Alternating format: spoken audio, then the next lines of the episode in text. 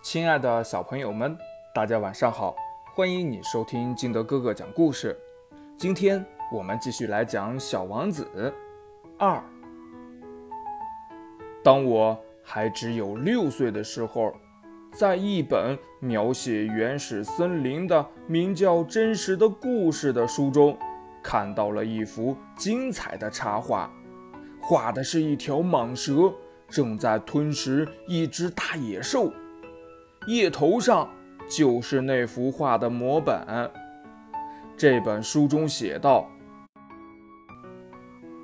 这些蟒蛇把它们的猎获物不加咀嚼的囫囵吞下，而后就不能再动弹了。它们。”就在长长的六个月的睡眠中消化这些食物。当时我对丛林中的奇遇想得很多，于是我也用彩色铅笔画出了我的第一幅图画。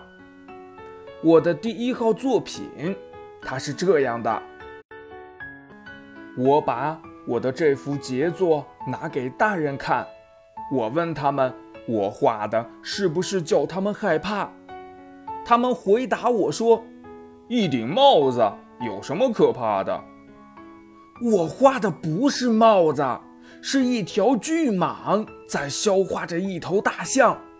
于是我又把巨蟒肚子里的情况画了出来，以便让大人们能够看懂。这些大人总是需要解释。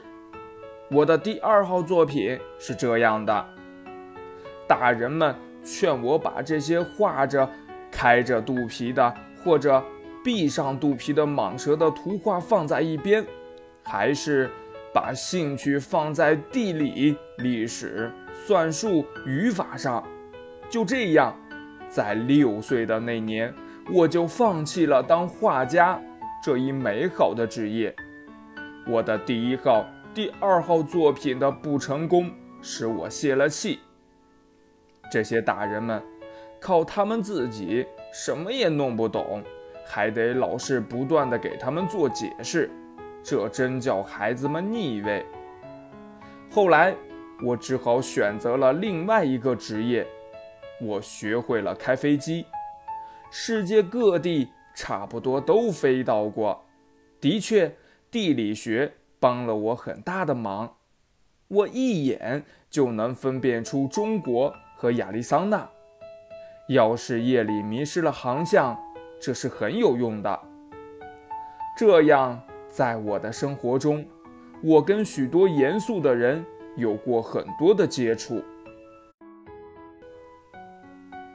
我在大人们中间生活过很长时间，我仔细地观察过他们。但这并没有使我对他们的看法有多大的改变。当我遇到一个头脑看起来稍微清楚的大人时，我就拿出一直保存着的我的那第一号作品来测试测试他。我想知道他是否真的有理解能力。可是，得到的回答总是：“这是顶帽子。”我就不和他谈巨蟒呀、原始森林呀或者星星之类的事，我只得迁就他们的水平，和他们谈些桥牌呀、高尔夫球呀、政治呀、领带呀这些。于是大人们就十分高兴，能认识我这样一个通情达理的人。亲爱的小朋友，你画的画，你的爸爸妈妈。能看懂吗？